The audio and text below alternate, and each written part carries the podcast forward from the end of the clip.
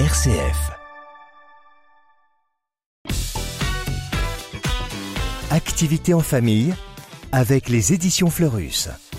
Et bonjour Agathe. Bonjour Vincent. Alors aujourd'hui on se retrouve pour pratiquer une expérience scientifique puisqu'on va fabriquer un thermomètre avec une bouteille de vin. Mais d'abord expliquez-nous Agathe, de quoi est-ce qu'on a besoin pour cette démonstration?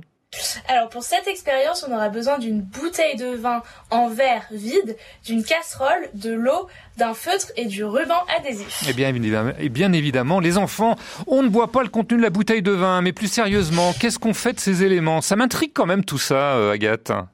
Alors on va enlever le plastique qui entoure le goulot de la bouteille de vin et on va coller un morceau de ruban adhésif. Alors jusqu'à là, ça va, je vous suis ensuite. Ensuite, il faudra remplir la bouteille d'eau froide jusqu'au milieu du goulot et avec un feutre, on va inscrire le niveau d'eau sur le ruban adhésif. Ensuite, on remplit la casserole d'eau et on met la bouteille dedans. On va ensuite demander à un adulte de faire chauffer la casserole sur une cuisinière. Et qu'est-ce qui va se passer, Agathe? Rien ne va exploser, hein, rassurez-nous.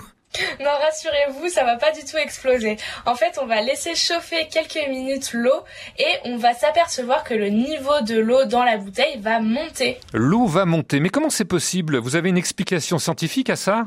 Absolument. En fait, plus l'eau est chaude, plus ces molécules s'agitent et donc prennent de la place. On dit que l'eau se dilate et c'est pour ça que son niveau monte dans le goulot. Tout s'explique. Et si on laisse refroidir l'eau, est-ce qu'elle redescend ou est-ce qu'elle va garder le même niveau? Elle va redescendre, oui. Les molécules vont se calmer, si on peut dire, et euh, donc elles vont prendre moins de place, et de ce fait, le niveau d'eau va redescendre. C'est d'ailleurs comme ça que fonctionnent les thermomètres à mercure ou à alcool. En fait, ils contiennent un liquide qui monte plus ou moins dans un tube en fonction de la température, et une règle permet de lire combien de degrés il fait. Voilà, pour se coucher un petit peu moins bête ce soir. Et dites-nous, euh, vous avez fait des études scientifiques pour savoir tout ça, Agathe? Ah non, pas du tout. En fait, j'ai découvert cette expérience dans le livre 365 activités scientifiques et illusions d'optique, publié aux éditions Fleurus. Dedans, on retrouve plein de petites expériences toutes simples pour comprendre comment fonctionne le monde qui nous entoure. Eh bien, justement, ce livre, on vous propose de le gagner. Pour cela, vous nous envoyez vite un mail à jeu.rcf, jeu, rcf.fr, sans oublier d'y indiquer une adresse postale et on tirera au sort parmi vos messages.